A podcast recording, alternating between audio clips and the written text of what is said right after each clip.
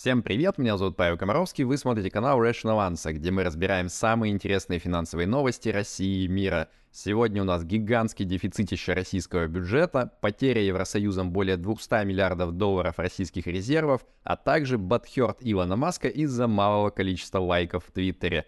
Поехали! Rational answer.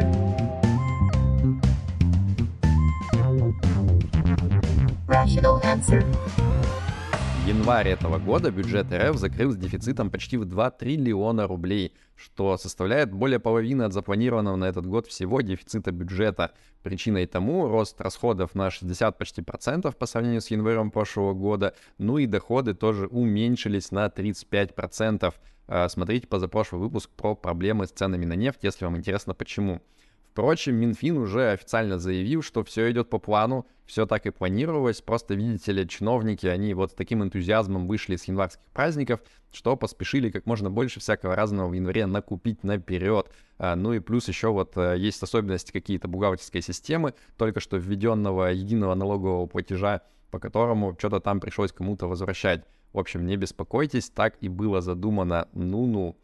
Тем временем правительство уже непрозрачно намекает представителям бизнеса, что затыкать вот эту вот возникшую дырку в бюджете придется именно им. А, им предлагается так называемый однократный добровольный взнос в казну сделать.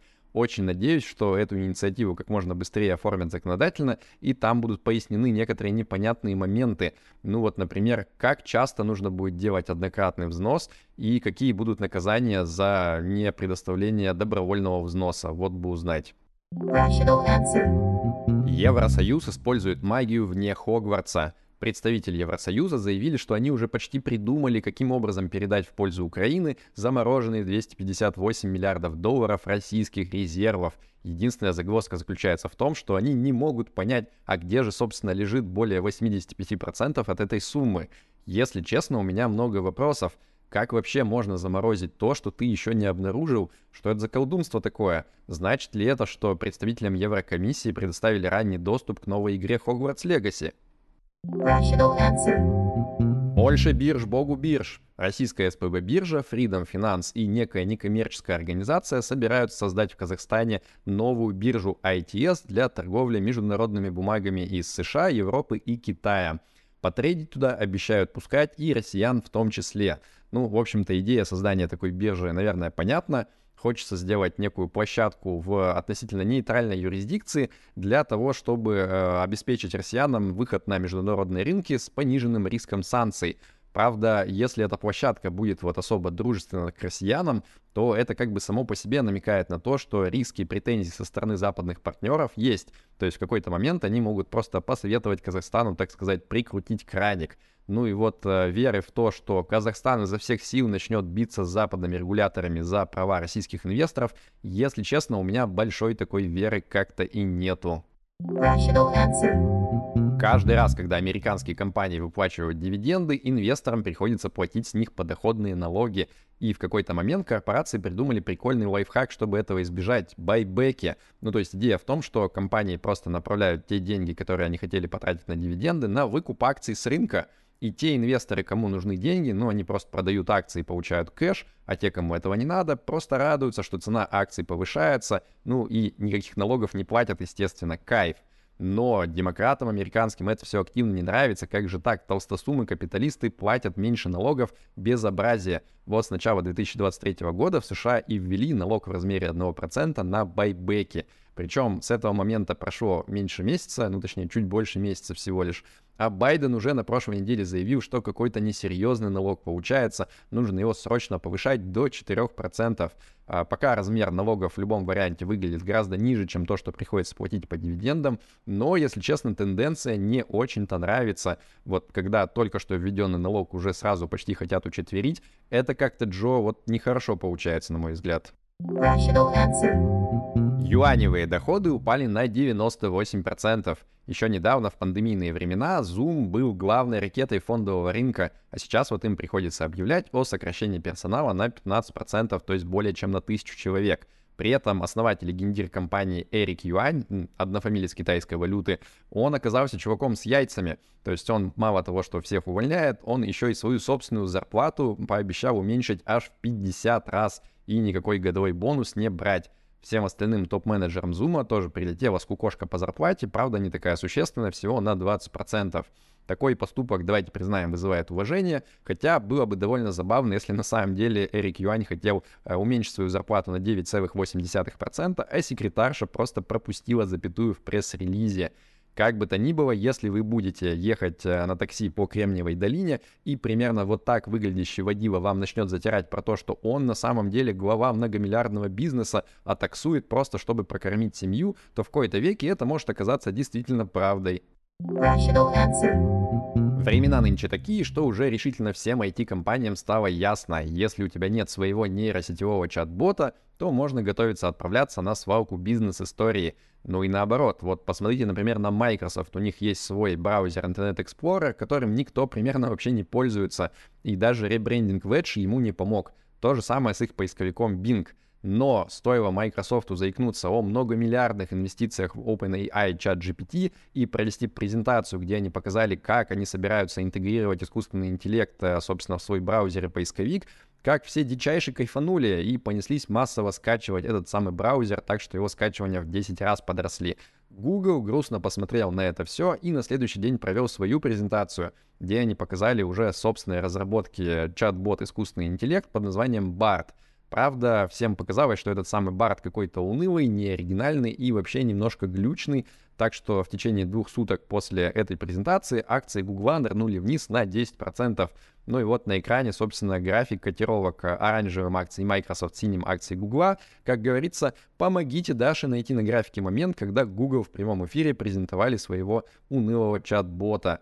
Возможно, этот график потом будут проходить в школах на уроках истории в разделе про Первую Великую Скайнетовскую войну, и училка будет, показывая на него, спрашивать, дети, всем ли понятно, каким образом капиталистическая конкуренция провоцировала гигантские корпорации на гонку за первенство и вывод искусственного интеллекта на рынок, ускоренный без проверки на безопасность, а кремниевые электрические дети будут отвечать «Да, хвала жадности побежденных кожаных мешков». Rational answer. Говорят, что Илон Маск настолько недоволен низкими охватами своих твитов, что он вызывает программистов на ковер из Твиттера и задает им неудобные вопросы, типа там, когда вы отключите зловредные алгоритмы, которые мои шутейки не доставляют в ленты пользователям. Программисты, они ковыряют носком ботинка ковер и пытаются объяснить, что типа нет никаких зловредных алгоритмов, Илон. Это просто вот даже в Google Trends, если посмотреть, то популярность Илона, она вроде как в 10 раз за последний год уменьшилась.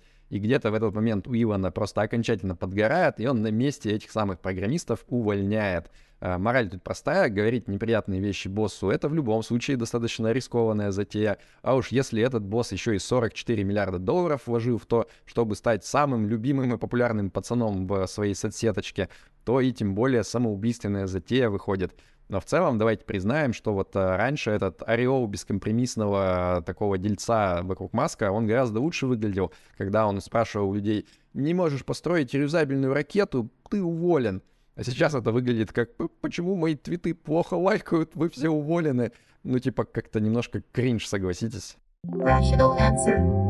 8 февраля криптобиржа Binance приостановила ввод и вывод средств в долларах с международного подразделения биржи через банковские переводы. Э, причины не называются, но биржа говорит, что этой фичей так и так пользовалось всего лишь 0,01% пользователей. Э, судя по всему, там все дело в какой-то регуляции, но вот после череды криптоскандалов громких, видимо, не все традиционные банки горят желанием продолжать сотрудничество с криптонами. Э, впрочем, все остальные способы вывода средств Binance продолжают работать нормально. И к другим новостям крипторегуляции американская комиссия по ценным бумагам SEC оштрафовала американскую же криптобиржу Kraken за стейкинг на 30 миллионов долларов. Uh, стейкинг — это вот такая штука, когда ты свою криптомонетку вкладываешь как бы в обеспечение работоспособности блокчейна и взамен этого получаешь какую-то доходность. Так вот, SEC считает, что это подозрительно похоже на ценные бумаги на самом деле, а значит для таких услуг нужно делать проспект и всю прочую бюрократию в полный рост — а, в общем, как обычно, американцы зарегулировать пытаются крипту по самые помидоры. Продолжается банкротство криптобиржи FTX, и вот на прошлой неделе управляющие этим банкротством, они послали требования всем американским политикам, кто от Сэма Бэнкмана Фрида и его подельников получал безвозмездные пожертвования, в общей сумме, кстати, 93 миллиона долларов. И в этом требовании говорится, срочно возвращайте все взад. И вот отмазки не сканают про то, что вы типа там на благотворительность пожертвовать уже успели эти деньги. Нет, надо вернуть, и даже вот особо упертых грозятся проценты взыскать за пользование средствами. Таков путь. А, тем временем Джастин Сан, это начальник криптобиржи Huobi, он объявил, что он хочет выпустить на рынок новую криптомонету под названием FAD, которая призвана якобы собой вот э, выражать права требования обманутых кредиторов к FTX. Э, мне интересно, а что на этот счет скажет комиссия по ценным бумагам SEC? Сдается мне, они скажут, что это на самом деле ценная бумага, и всех организаторов этого выпуска нужно вот э, сдаваться с поличным для многомиллиона долларовых штрафов. Э, кстати, на фото сам Джастин Сан, мне кажется, он чем-то напоминает э, Моргенштерна такого цивилизованного в пиджачке. А вы что думаете?